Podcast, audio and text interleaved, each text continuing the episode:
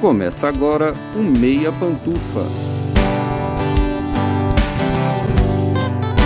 Bom dia, boa tarde, boa noite, boa madrugada, pessoal! Todo mundo com os fones de ouvido porque tá começando o seu Meia Pantufa. Toda terça às 5 da tarde no seu player favorito. Eu sou Luiz Leão e tenho aqui comigo, como sempre, de um lado meu amigo Gustavo Azevedo. Bom dia, tarde, noite, madrugada, Gusta. E aí, assistidores e assistidoras de filmes e séries? E também, como sempre, do outro lado meu amigo Lucas Abreu. Bom dia, tarde, noite, madrugada, Lucas. E aí, cinéfilos e cinéfilas no Meia Pantufa? O episódio de hoje vai ser sem pauta lida, a gente tá correndo, assim como Jack Black, Dewey Finn está correndo pela sua carreira, estamos também correndo pelas nossas carreiras. Hoje a gente vai falar sobre Escola de Rock que tá completando 20 anos. O ano tava quase acabando e a gente pensou, poxa, a gente não vai falar de Escola de Rock na efeméride, será que a gente vai ter que esperar mais 10 anos na 13 terceira temporada do podcast para falar de Escola de Rock? Assim, é, quem põe essas limitações de aniversário é a gente mesmo, né? Como se a gente não pudesse furar, mas enfim, tudo bem. E aí a gente decidiu aproveitar a efeméride para falar um pouquinho sobre esse filme. Então, vocês já sabem dos recados. Quem não tá seguindo a gente ainda no seu agregador favorito, por favor, siga. Avalie a gente lá no Spotify com as estrelinhas ou aonde quer que você nos ouça com geralmente estrelas, né? Não posso, às, às, vezes é ponto, às vezes é estrela, às vezes é joinha, não sei. Avalie a gente positivamente lá, que ajuda demais os agregadores a distribuir para quem tá interessado, para possíveis interessados na área. Aqui na data de gravação, acabou de sair a retrospectiva do Spotify for Podcasters e a gente tá muito feliz com os nossos resultados. Nós tivemos um crescimento muito legal. Todo ano crescendo, todo ano crescendo. Nós tivemos um episódio incrível de audiência, incrível, incrível. O nosso episódio mais ouvido do ano teve porcentagens inacreditáveis inacreditáveis de boas assim. Então, a gente só tem a agradecer a vocês que estão chegando aqui agora, que chegaram aí no começo do ano, que chegaram aqui por causa desses episódios mais, mais populares com convidados. A gente sempre tenta fazer o melhor possível aqui, né, Gusta? Sim, com certeza. A gente tá sempre de braços abertos esperando mais ouvintes. Vocês aí que conhecem pessoas que gostam de cinema, gostam de séries. Às vezes a gente fica devendo um pouco de série e fala mais de cinema do que deveria, mas é porque a gente gosta muito de assistir filme na tela grande. Aí a gente acaba esquecendo de falar de série. É porque a gente mas gosta mais de que... filme do que de série mesmo. mas se vocês conhecem pessoas que gostam, são interessadas em filmes e séries, seguindo o mote aqui do Meia Pantufa, tem pouco tempo para assistir as coisas, porque a vida é muito corrida e quer saber o que que que tá entre o público e a crítica, o, o melhor de tudo, o melhor dos dois mundos, ouça o Meia Pantufa que a gente sempre tá selecionando, pensando as coisas assim a dedo para trazer aqui para vocês. Sem mais delongas, vem com a gente debater Escola de Rock. Escola de Rock 20 anos, no Meia Opinião.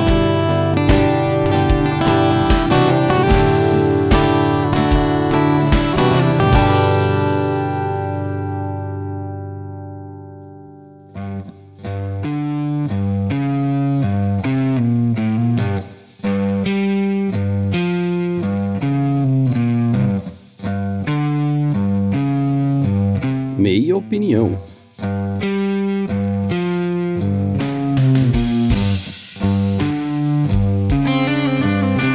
Quem como eu não tinha a menor ideia disso, eu acho que é bom dizer. Escola de Rock é dirigido pelo Richard Linklater. Sim, de Boyhood, da Before, trilogia do Antes. É, sim, aquele diretor que dirigiu Escola de Rock. E o filme é roteirizado pelo Mike White, que é também ator no filme. Ele é o Ned Schneebly, que é o irmão do protagonista. Nesse filme, a gente segue o Dewey Finn, interpretado pelo Jack Black, que é um músico que acabou de ser expulso da própria própria banda, porque ele é muito estrelinha, ele é o guitarrista e ele quer dar showzinho o tempo inteiro, ser um astro do rock. É um bom músico, mas tem uma personalidade lastimável e as coisas não estão dando certo para ele. Ele mora de favor com o irmão e com a namorada, a noiva do irmão. Nesse processo, ele não tem como pagar o aluguel, tá lá de favor e até que a namorada e o irmão forçam ele a pagar o aluguel. Ele não sabe de onde ele vai tirar dinheiro, então ele atende uma ligação que é pro irmão dele. O irmão dele é professor substituto. Ele atende uma ligação, se passar pelo irmão dele para chegar numa escola e conseguir uma graninha lá como professor substituto e pagar o aluguel. Ou seja,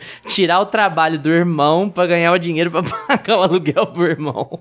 Um cara muito gente fina, o Dewey, no começo do filme, né? E é uma escola super rígida, conservadora e aquela coisa toda, todo mundo de terninho, uns meninos muito sérios, uma direção muito séria. E ele largado, músico, daquele jeitão do Jack Black que todo mundo conhece bem, né? Até que ele descobre que o pessoal da escola gosta de música, música clássica, né? Orquestra, mas gosta de música. E ele percebe que ele consegue montar uma banda ali com os moleques pra passar inveja, pra passar raiva nos ex-colegas de banda que expulsaram ele e tentar ser o causador, o gatão, e ele tenta formar uma banda secreta com os alunos é, desse colégio sério dirigido pela John Cusack. Gusta, escola de rock é mais do que um clássico de sessão da tarde para mim, assim. Eu não sei se você concorda. Você acha que é mais do que um clássico de sessão da tarde? É, ele é um clássico lá da Fox, né? Da TNT também. Aí ficou marcado, né? Eu acho que é isso. mas eu não lembro qual, qual era o canal da TV a cabo que passava, mas eu lembro que passava muito, na TNT, na Fox, algum. Quem tiver ouvindo e lembrar, quiser comentar depois com a gente, mas eu não lembro. Eu sei que eu assistia muito esse filme na TV a cabo, eu não lembro dele passar na, na sessão da tarde, inclusive, mas eu entendi o que você quis dizer. É tipo assim, é essa questão de. Não foi porque ele passou muito nas tardes da TV e não foi porque ele foi exibido diversas vezes e porque ele tem esse clima easygoing que ele é consagrado. Ele é, ele é um filme muito foda, né? Muito bem é, feito. É, o meu ponto é, ele não é um qualquer filme. É óbvio que ele é um filme feel good, é óbvio que ele é um filme família, isso é evidente. Isso. Mas eu acho que ele é um filme família muito bem feito, sabe? Eu acho assim, eu vou entrar nisso quando chegar a minha vez. Eu acho que ele é um filme que fica datado por culpa do falecimento do rock and roll enquanto cultura mainstream. Mas ele é um filme muito bem feito, um filme feel good, lógico, mas muito bem feito. A gente não gosta dele só porque a gente gosta dele, porque ele é legalzinho. A gente gosta dele porque ele é bom mesmo, sabe? Ele é bom, ele é legal Sim. e ponto. Não tem muito asterisco assim, ah, mas é porque é infância, mas é porque é o Jack Black faz careta, mas é porque tá cheio de criança. Eu acho o filme legal, legal, sim pronto, sabe? Uhum. Ele é um, um filme que. É engraçado que ele fala sobre música e ele tem um ritmo muito bom, né? Ele, eu acho que ele é um desses filmes. Eu vou, eu vou usar muito essa piada. Eu acho que, assim, para começar, eu fiquei de cara que eu não lembrava os créditos iniciais e os créditos finais do filme. Foi uma novidade para mim, foi uma surpresa ver que os créditos são 100% vinculados com o filme e é perfeito. Eu acho que é uma das melhores formas de se fazer crédito da história, assim. Eu acho muito bem feito. O filme já começa com muita energia, já começa com o pé na porta, muito rock and roll mesmo. Ele começa ali num show de rock, né, com o Jack Black, a banda dele, a primeira banda dele se apresentando. Você já consegue ver a simpatia e a verdade que o Jack Black tem com essa relação que ele tem com a música, sabe? Parece que o filme foi feito para ele estar tá ali. Então você já começa. Você imagina inter... outro ator nesse papel? Não consigo é imaginar difícil, outro sabe? ator. É, é muito louco que quando você é apresentado ao Jack Black no filme, você já compra a ideia de que aquele cara, ele é autêntico, ele realmente vive a música. E nos primeiros 3, 4 minutos de filmes você já entende que o, o personagem do Jack Black, que tem dois nomes aqui, né, no, no filme praticamente, que ele finge ser o professor, ele é uma pessoa extremamente autêntica e apaixonada pela música. E ali naqueles minutos você já entende o dilema do personagem que ele vai passar ao longo do filme todo. O que ele quer mostrar pro mundo é que a atitude rock and roll e sentir o rock and roll tem que vir da alma e tem que vir da verdade que você tem dentro de você, explorar os seus talentos. Então assim, desde o começo do filme você já entende para que ele veio, ele é um chute na sua cara assim, bem atitude rock and roll mesmo. E assim, qualquer pessoa que já conhece um guitarrista na vida vai dar risada desse cara, porque ele é um guitarrista muito típico de rock and roll, cara, você não tem ideia. É, as nuances do, do mundo da música eu vou deixar com você, porque eu ficava imaginando, falava assim, gente, nesse momento o Luiz vai ter muito que comentar. Não, essa formação de banda, o Luiz vai falar muito sobre como é a realidade de uma banda, não sei o que lá. Pra quem não sabe, o Luiz já teve uma banda, né? Ele já esteve em uma banda. Não sei se ele era assinava, se ele era proprietário, mas ele já esteve em uma banda. Então ele vai poder comentar mais sobre esses detalhezinhos, assim. É muito engraçado, o filme é muito divertido, você ri o tempo inteiro. Tem muita sacada do mundo da música e do mundo do rock and roll mesmo. Até essa questão sobre o rock and roll ser datado e ter brigas de subgêneros. É muito divertido como eles zoam bandas tipo Nickelback, Guns N' Roses de ser brega e como eles exaltam esse rock and roll mais clássico, assim, que seria tipo bandas como Led Zeppelin, enfim, ACDC, Purple, as referências. Fala muito met é. é, Metallica, então eles usam muito sobre essas referências mais consolidadas do velho tiozão do rock, né? Que hoje é o que o, o Luiz falou que tá datado, a gente pode conversar um pouco sobre isso mais para frente, mas no fim das contas o filme tem muita disposição para mostrar o que é a verdade, o que é a essência, o que é o gostoso do rock and roll assim. E o Jack Black tá ali para mostrar pra gente tudo isso. Eu gosto do da, da escolha. Não é uma escolha, né? Eu acho que na verdade o filme começa com o Jack Black, porque o Jack Black é um apaixonado por rock and roll, ele tem uma banda, ele tem o filme lá, o Tenacious D, que é também fascinante, é muito bom, engraçado também. É um conjunto da obra, não é só porque o filme passava lá antigamente, que ele é nostálgico e que ele é gostosinho de ser reassistido, que a gente precisa reassistir ele. Ele é um filme muito bem feito também, muito bem editado, muito bem construído. Eu acho ele excelente, assim, em várias facetas, sabe? Lucas, e aí, o que, que você acha dessa minha ousada afirmação sobre escola de rock? Cara, eu acho que você tá corretíssimo, cara. Não tem como. Não tem como você achar esse filme ruim. Só que eu acho que ele funciona mais pra gente que vem dessa geração que o rock and roll ainda existia, né? Era aí que eu ia chegar quando eu falei que ele tá datado, amigo. Porque eu assisti esse filme com os meus alunos. Depois eu conto a experiência. Faça seu argumento primeiro. Porque, cara, é... quero ver como que seus alunos reagiram a esse filme. Mas eu, na minha cabeça, cara, que para as novas gerações não vai funcionar tanto quanto funcionou pra gente. Ele é um bom filme, não... e não por isso, não por ele não ser um bom filme. O Richard Linklater, a gente vê nesse filme hoje em dia, cara cara. Ele manda muito bem aqui, cara. É, é... Primeiro que, né, a gente. Richard Linklater é, é o, o diretor de Boyhood né? da trilogia cara, é do, do Before e, e, Escola do Rock, do nada, no currículo ali, assim. Tipo. É igual George Miller, né? Baby, Porquinho Atrapalhado e Mad Max. Eu acho que aqui tem uma junção muito boa, porque o Linklater, ele sabe contar essas histórias mais de cotidiano, sabe? Você pega a trilogia, eu, eu não assisti a trilogia toda, eu assisti o primeiro filme, mas é um filme que é um casal andando pela rua e conversando o filme inteiro, cara, e ele faz aquilo ali ficar legal, uma coisa muito banal, assim, muito uma coisa que você faria com um amigo ali no dia a dia, que ele faz ficar interessante. E Escola do Rock também, ele faz um, um professor tentando ensinar rock para as crianças ficar legal. E só essa ideia já é boa, mas o Jack Black, cara, é a cereja do bolo isso aqui. Jack Black rock and roll, mano, é, é, é uma das coisas que mais combina, assim, na face da terra. Não, não, não, não, tem como a gente ver outra pessoa fazendo esse filme aqui. Eu acho que não ficaria. Se colocasse o Jim Carrey aqui, não ia ficar tão legal quanto foi com o Jack Black, cara. É porque, é como o Gusto tava falando, é autêntico, né, cara? Você sabe que o Jack. Aquele é o Exatamente. Eu acho que isso dá um peso muito diferente pra coisa. Você sabe que ele. É óbvio, ele tá fazendo as caretas de um ator de comédia, mas assim, que o sentimento daquele roqueiro é muito genuíno. Então, isso transborda, sabe? É, cara. E, e, assim, a gente tá falando dessa questão dele ser. Eu também concordo. Eu acho que ele é um bom filme. Ele é muito bem feito. Eu peguei para ver agora de novo, cara. Ele continua.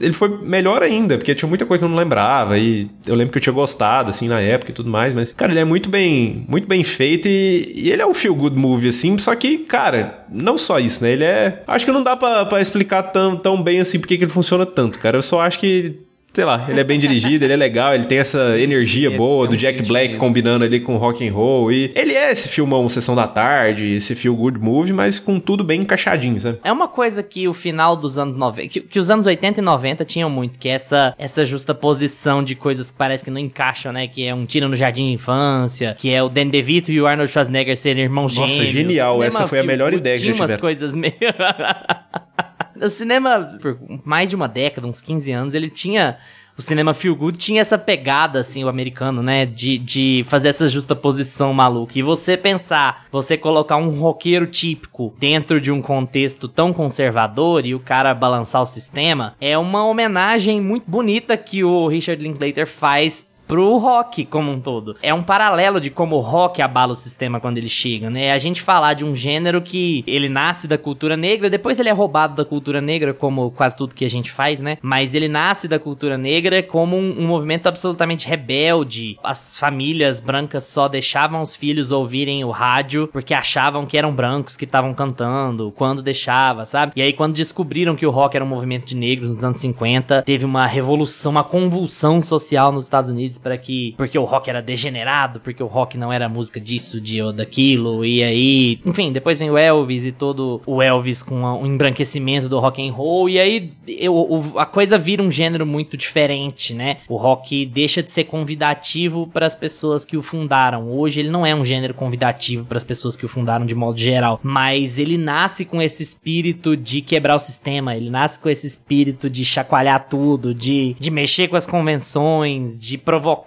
de, de incomodar no bom sentido, né? De revolucionar, de virar de cabeça para baixo. E eu acho que o filme trata muito bem essa homenagem nesse equilíbrio de ser um filme de sessão da tarde, um filme família que consegue mostrar esse espírito do rock and roll e como ele é bom para revolucionar tradições, mas ele não necessariamente é ruim ou de más influências. Ele não vai formar más pessoas, não é essa ideia. Muito pelo contrário, ele vai pegar pessoas que têm ah, Segundo a mensagem do filme, né? Vai pegar pessoas que têm problemas familiares, sociais, de convivência, de timidez, e ele vai fazer com que essas pessoas se soltem, com que elas evoluam, melhorem, assim. Então, eu acho que o filme, escrito e dirigido por pessoas que certamente são muito apaixonadas por rock and roll, e atuado também por pessoas que são muito apaixonadas por rock and roll. Eu acho que ele tem momentos muito legais que a gente pode ir entrando de vez em quando, assim, mas essa sensação em geral de que o filme é capaz de, de certa forma, abraçar o espírito do que é um gênero musical, do que ele significa, acaba transparecendo pro público, sabe? Como as pessoas envolvidas realmente gostam daquilo. Não tô falando que gostam do roteiro ou que gostam do filme, mas gostam do pano de fundo do filme, que é o gênero, né? Que é a música e como a música funciona e como ela vira o fio condutor da mudança de vida de todas essas pessoas, do Jack Black pra achar um jeito de viver a vida dele de forma mais correta, sem ser um fardo pro irmão, sem ser um fardo para as outras pessoas, ser uma pessoa mais centrada, menos egoísta, e pros meninos e pros pais dos meninos para se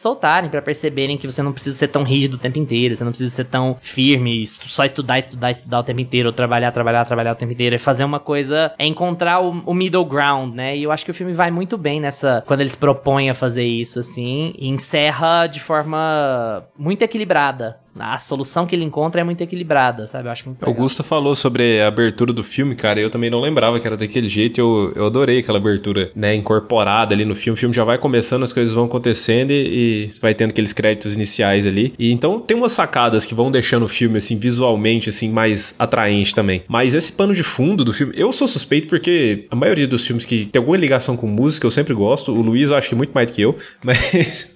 Mas é, é, um subgênero do, do cinema que eu gosto demais. Falou que, que é sobre música, eu tô assistindo. Mas aqui, cara, eu acho que funciona muito essa pegada, porque é um, é um papo que eu tenho com, com a minha esposa, com muitos amigos meus às vezes, sobre tipo, ah, estilo de ensino, a gente, a gente fala isso muito em relação a livros. Ah, coloca Dom Casmurro para criança ler com 12 anos. Talvez se ela começasse a ler um negócio que ela gostasse, que ela tivesse mais interesse naquela época, ela ia ler Dom Casmurro com a idade certa. E eu acho que eles fazem isso com a música aqui. A música pode te ajudar, assim, a, a sair um pouco desse, desse formato quadrado, assim, e, e abrir um pouquinho sua cabeça para outras coisas que você é bom para fazer, para você soltar, para você conseguir socializar melhor, para você mostrar um talento seu, para você às vezes aprender uma matéria que você não tá conseguindo conseguindo, mas que através da música isso pode te ajudar, porque é uma forma mais interessante, mais legal de fazer. E eu acho que eles abordam essa, essa eles dão uma pincelada nisso daí muito bem no filme também. Sim. E tem os personagens também que carregam a, os estereótipos, né? Ele é, como ele é uma comédia, ele funciona bem porque ele tem tanto os estereótipos lá com os alunos, que são os aprendizes, né? Em comparação ao personagem do Jack Black, e também tem os, os estereótipos dos adultos, porque, por exemplo, a personagem da Joan Cusack, que é a diretora, né? Rosalie Mullins, ela tem muito nome de diretora, né? Mullins. É, e ela, ela, ela personifica o The Man, que eles chamam, que é tipo o manda-chuva, o, o, olho que tudo vê, sabe? Tipo o sistema, né? Essa coisa toda assim, ela tá personificando o, o hiper-estresse que o sistema gera nas pessoas. Então, o fato de você só obedecer e de você só falar assim, de você só abaixar a cabeça, de você só ser certinho e de só ouvir música clássica e só obedecer seus pais e não sair em nenhum momento pra fora, né, Pra olhar pro que tem no mundo exterior e se revoltar e gritar e achar ruim algumas coisas. A mensagem do filme passa muito por aí, né? A mensagem do rock and roll, ela não está só na música, ela não tá atrelada ao que você ouve, ela tá atrelada aos paradigmas que você vai rompendo ao longo da sua vida. E nada melhor do que a escola para mostrar esse paradoxo, porque eles escolhem assim uma escola formal, não é como se fosse uma escolinha assim, mais ou menos. É, é aquelas que usa terninho, formal. né? Eles falam o valor, é, o de terninho, eles falam o valor da mensalidade duas vezes lá, tipo, na época era 15 mil an anual, né? Era muito caro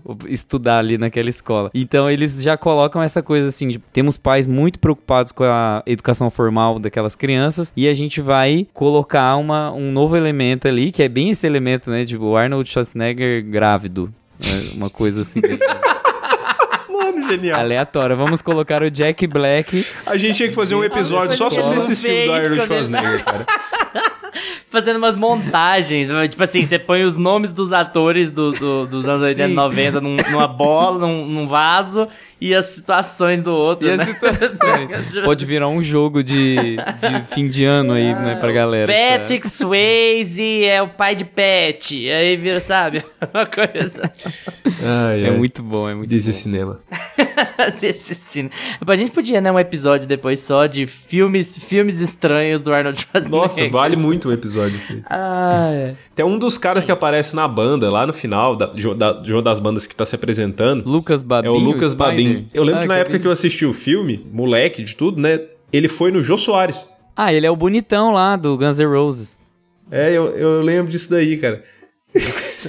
Informação. É, ele é o cara que meio que personifica o, o rock and roll meio, meio brega, meio piegas, tipo, da, da beleza e da estética, né? Porque tem uma brincadeira também é. dessa no, no filme, que eles falam que o, rock and roll ele tá mais na atitude e na forma com que você quebra as regras, e não necessariamente na letra cafona e nessa estética, tipo assim, só porque o cara é bonito e canta uma música melódica, alguma coisa meio Creed. Uhum. Eu, eu vi várias bandas Nossa. ali naquela naquele Gente do céu, realmente. A gente revê esse filme, a gente concorda com o Jack Black cada segundo. Eu, eu fui num show do Guns N' Roses que Deus me livre, eu queria meu dinheiro de volta.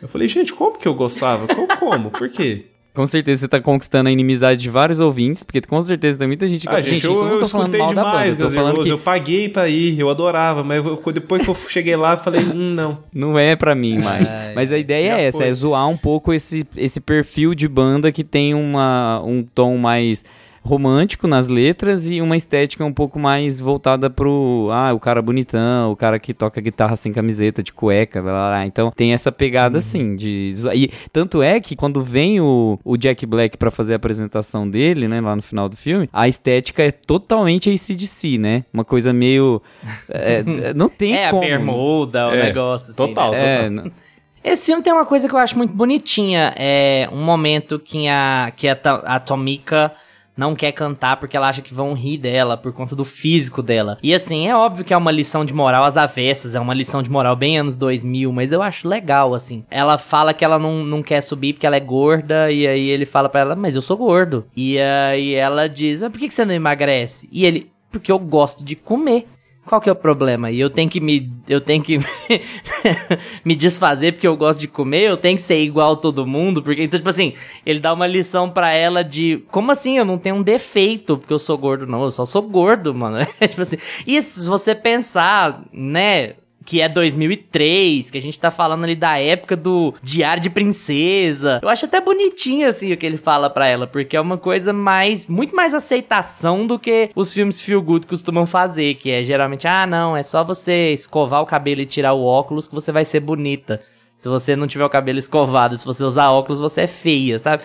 É, e, e, o filme Tem vários momentinhos muito... desse, né? De, de, dos alunos. Hum? Tem o momento do menino estilista, que ele é.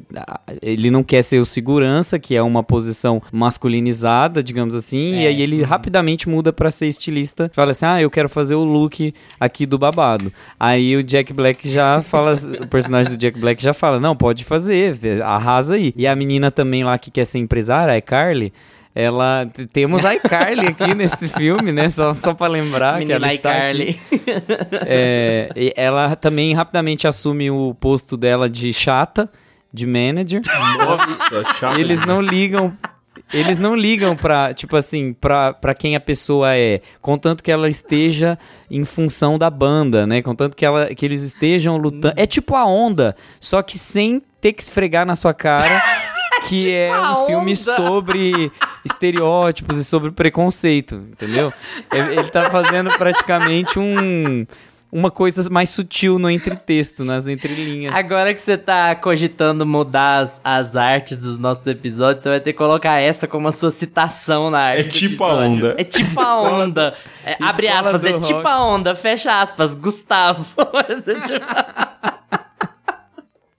Ai, meu Deus do céu. É bom lembrar que tem a iCarly, inclusive, pra gente comentar que uma tristeza, mas que sempre acontece, né, nesse tipo de filme, é que a galera não vingou, né? Assim, os artistas adultos já eram conhecidos, a, a maior parte deles, pelo menos. A John Cusack, o Jack Black, a Sarah Silverman. Sarah Silverman tem uma carreira mais de comédia do que de, de Nossa, toda hora eu lembro do John mas, enfim, Cusack. Já, já era muito.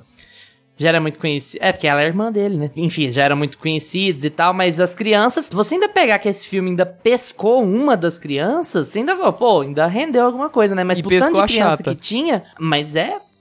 Aqui virou atriz, sei, né? é Ela é, boa talento, atriz. é. Gente, Não, e é mano, a ótima. Miranda Cosgrove em Drake Josh é a melhor coisa da face da Nossa, é muito bom. Ela era muito engraçada. Ela em Drake Josh é muito bom. Muito, muito. Mas enfim, é um problema que o pessoal acabou não vingando, né? Muitos deles viraram. E eu acho que isso até atrapalhou o Linklater, porque eu não sei se vocês sabem, mas o Linklater gosta de uma continuação, de um projeto que se estende, De um uma projeto reunião longo. que se faz, tipo assim, sete anos depois, dez anos depois. Esse filme ele nunca tentou voltar a fazer, né? Eu não sei porquê. Aí eu acho que deve ser porque o elenco deixou de atuar, né? O pessoal não ficou famoso. O pessoal próximo projeto de dele ele vai mostrar todo mundo na faculdade agora. É. vai mostrar. Não, ele, ele vai deixar pros filhos dele pra filmar a escola de rock, tipo assim, no asilo do rock. O asilo Daqui 40 rock. anos vai ter a continuação, falar. A gente estava filmando durante esses 40 anos, é por isso que você nunca soube.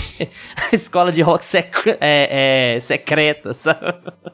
Cara, mas as Só crianças são muito boas aqui no filme. É uma coisa que a gente sempre comenta, assim, né? De, de filmes com atuações infantis, assim, que nem sempre. Às vezes só jogam a criança lá, né? Ela é uma criança, né? Enfim, não precisa nem explicar porque que ela não, não é tão boa assim, mas enfim. Aqui elas são muito boas, cara. Parece que todas as crianças, assim, funcionam em cada papelzinho que tem ali, em- na sua, no seu estereótipo ali que eles colocam. Pra mim, todas funcionam muito bem aqui. Não tem nenhuma que a gente fala, ah, quando essa tá em cena, parece que não vai pra frente. Eu acho que todas, todas são muito legais, assim, de acompanhar quando aparece. Eu acho que acaba que a Miranda Cosgrove se destaca mais mesmo, não só pelo papel da chata, mas é pensar num, num filme que você tá montando uma banda e uma criança que não é parte da banda é a criança que mais se destaca ali dentro, já é um sinal de alguma coisa, sabe? De que ela tinha mais potencial. Eu acho que em termos de atuação é ela quem tá mandando realmente muito É, não, bem sim, ali, né? das crianças, sim. O resto dos meninos tem uns meninos muito tímidos, porque eu acho que não o tempo inteiro, mas os meninos estavam tocando. Então eles tinham que ser atores e eles tinham que ser músicos, sabe? Em algum nível. Então tinham que ter alguma familiaridade com os instrumentos. Então, nessa idade, eu acho que era bem complicado achar. Então eu acho que eles acabaram tendo atores que estavam muito rígidos, muito inseguros. Tem até a história do, do Robert Sy, que é o tecladista, né? Ele virou no começo das gravações e falou que pro Linklater que ele não queria gravar, porque ele tava com vergonha e tal. E aí o Linklater falou pra ele: é justamente porque você tá com vergonha que você é perfeito pro papel. O seu personagem tá com vergonha, o seu personagem Aham. tem que quebrar isso aí. Então você E vai ele ficar. tem, ele então, tipo assim, o Linklater ainda tem mesmo. uma história que ele foi super legal, sabe?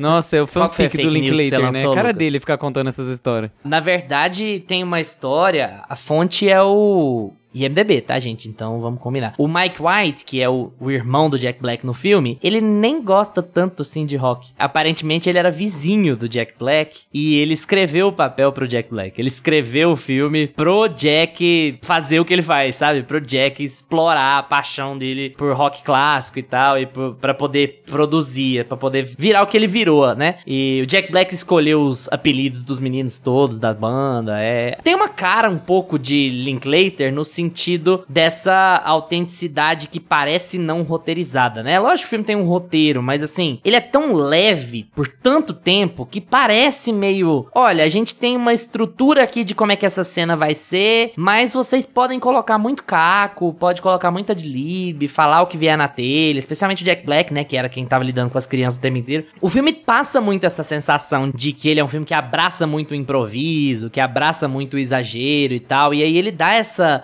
autenticidade. Vocês não concordam? Então, tanto é que os créditos finais para mim foi puro suco disso. Os créditos finais é a banda tocando, ensaiando ali, né, no, numa casa que virou uma escola de hora extra, né? Atividades complementares, né? Quando você É. sai da escola e vai fazer uma atividade complementar, acaba que a escola vira, o, o projeto de rock vira uma escolinha ali de música. E aí eles estão ali no ensaio, curtindo um som e, e soa tudo improviso, soa que ele, o, o Jack Black tá levando a música mesmo e curtindo com as meninas. Quando ela, as meninas fazem o backing vocal e ele inventa a letra, sabe?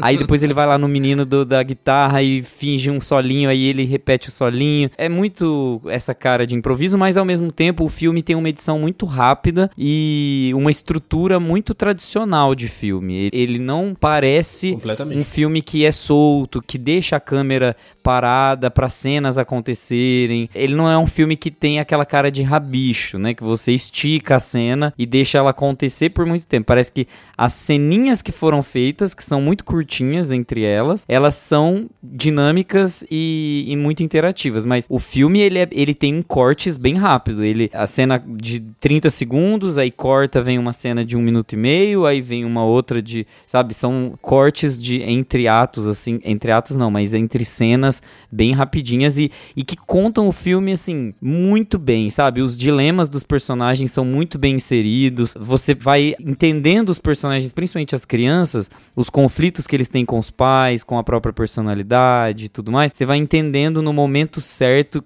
criando o conflito na hora certa. Aí quando você encontra o pai lá da criança que faz pressão psicológica nele, você entende o porquê que aquele menino é daquele jeito. E aí depois de 10 minutinhos o conflito já se resolve. Então eu acho que apesar dele ter essa carinha, ele tem uma estrutura assim, papum, sabe? E ele é um filme curto também, ele tem uma hora e cinquenta ali. Eu gosto disso nele. E tem coisas assim que são muito. Quando a gente pega esses filmes feel good, que são dirigidos por grandes diretores, a gente acha que os caras estão no automático, porque, né, é um filme feel good. Mas eu acho que, que tem algumas coisas que engrandecem os filmes que a gente nem percebe, sabe? O Linklater, ele só concordou em dirigir o filme se as crianças fossem musicistas, se os meninos tocassem. E ele falou que ele só dirigiria se isso acontecesse. Para pra pensar nesse filme e no quanto isso é essencial pra esse filme funcionar. Que os meninos toquem, que os meninos saibam tocar alguma coisa, que tem alguma coisa de ao vivo ali, sabe? Esse é o tipo de coisa que, conhecendo Linklater como a gente conhece, em termos de filmografia, isso muda tudo. Isso faz com que um filme feel good tenha uma característica muito mais associável, muito mais autêntica, por uma simples decisão de, ao invés de fazer um playback, colocar os meninos pra tocarem. Isso daria uma diferença enorme na nossa sensação com o filme, sabe? Se na,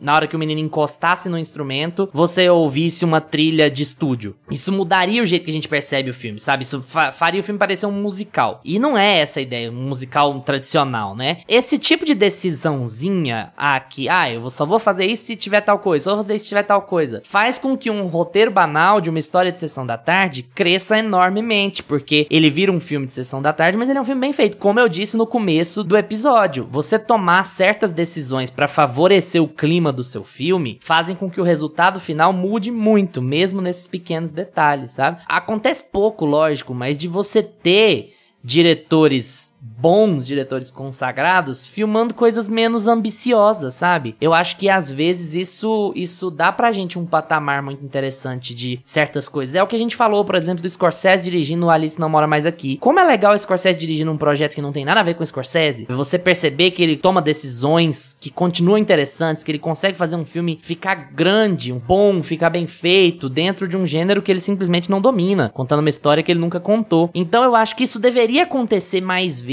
sabe? Eu acho que. Eu entendo que os diretores que a gente admira, eles gostam muito de ser diretores autorais, de ter projetos próprios. E eu entendo, a gente também seria assim se a gente estivesse no lugar deles. Mas eu acho que é legal também a gente ter essa visão desses caras dirigindo coisas mais simples, dirigindo coisas mais acessíveis, mais família. Porque a gente ganha esses tipos de pérolas, sabe? A gente ganha um produto que, na mão de outra pessoa, seria 10% pior? 20% pior, 30%, vai saber, sabe? Eu acho que isso é muito parte do que faz esse filme perdurar, mesmo que ele talvez fique datado em termos da referência musical, o gênero musical não ser mais tão forte com as pessoas como ele era na época, ele ainda tem esse sentimento autêntico de formação de banda e de grupo e de amizade e de interesse, né? E de atividade complementar que, que o Gusto até comentou, né? Eu tenho que falar dos meus alunos, né? Porque eu disse que eu ia falar. Falando sobre o filme ficar datado, eu quero dizer isso, assim, é, ele tem muitas piadas muito específicas para a quem gosta do gênero. Ou a quem conhece minimamente o gênero, que eu acho que é uma coisa que essa geração não conhece tanto. Eles vão ter referência dos pais deles, de um eventual tio Jack Black, assim, mas para eles aquilo não significa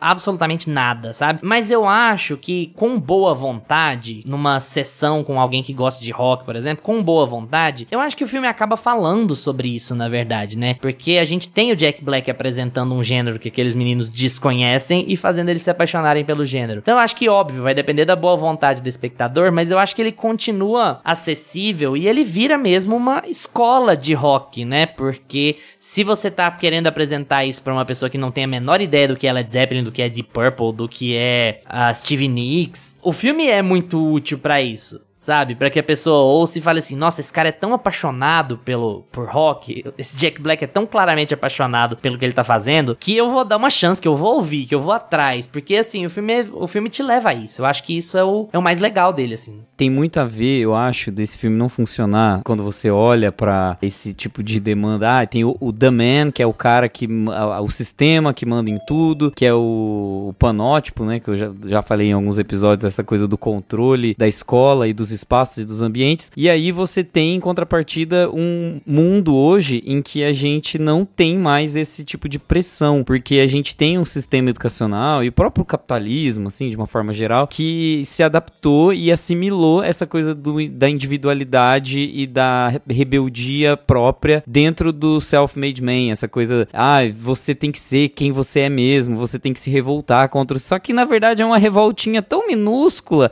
e tão baseada no consumo consumo e, na, e na, nessa coisa assim, tipo, do, do view do Spotify, do, sabe? E do, do dinheiro que você tá dando do ingresso do Lollapalooza, que não vai fazer diferença nenhuma pro próprio sistema. Então, a atitude que era do rock and roll, que era uma coisa de fazer, ser um evento autêntico e fora do sistema, uma coisa meio Woodstock, que é até citado lá no filme, coisa meio fora do que o mainstream faz, não existe mais hoje. Parece que não há possibilidade de sair desse sistema e aí cria uma estafa dentro da própria individualidade. Então eu acho que as crianças e os jovens que estão na escola, eles já têm essa mensagem dos professores e da família de eles podem ser o que eles quiserem, eles podem decidir o que eles querem ser, fazer o vestibular para seguir a carreira, porque só fazendo, atendendo às suas próprias necessidades, vocês vão ser felizes e vão conseguir trabalhar bem e ganhar dinheiro. Já tem um pouco desse espírito, dessa coisa na, na, na juventude hoje. Então talvez pode ser que não funcione por causa disso. Assim, nossa, mas que escola demodê, nossa, que na minha escola não não é assim. Meu professor incentiva. Na minha escola tem aula de música e eu posso fazer rock. É porque a escola de rico Eilish, hoje é entendeu? é desconstruída, né? Hoje Exato. em dia você tem escola militarizada é escola de pobre, porque pobre tem mais é que virar técnico mesmo, não tem que estudar humanas. Agora na escola de rico você tem desconstruído, você senta no chão, você tem quintal, tem galinha, tem a grama artificial. Não sei o que, o tempo inteiro, você É aquela história lá, meu, lá na sabe? no Vale do Silício, é todo, Você todos um os, os filhos do Steve Jobs estuda não não pega no celular, né, meu? Então é assim mesmo que tem que ser. É essa pegada. Na data de gravação desse episódio, Escola de Rock não está disponível em nenhum streaming, mas dá para comprar pelo VOD lá no Prime Video, dá para assistir dos outros modos que vocês já sabem também. Essa é uma super recomendação que a gente deixa para vocês, para quem não viu ainda, para quem é de outra geração, tá ouvindo falar pela primeira vez desse filme, a gente super recomenda porque Escola de Rock é super divertido, tá fazendo 20 aninhos agora em 2023 e a gente vai celebrar esse filme sempre, porque a gente precisa de filmes feel good que sejam bem feitos, como esse é, e que tragam é, rock and roll. Mentira, né? e que tragam essa, essa alma de, de libertação e de, e de alegria mesmo, sabe? Porque a vida não tem que ser séria o tempo inteiro, não. A vida tem que ser divertida e música é um bom meio pra gente se divertir um pouco.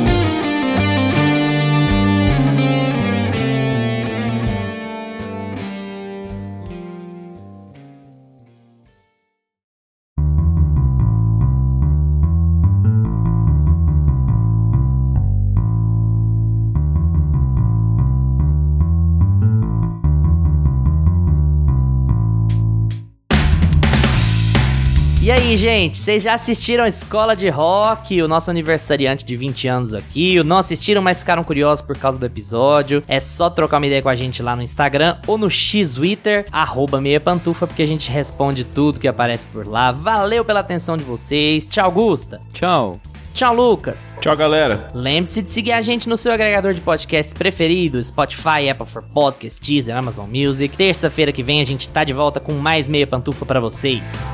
Tchau.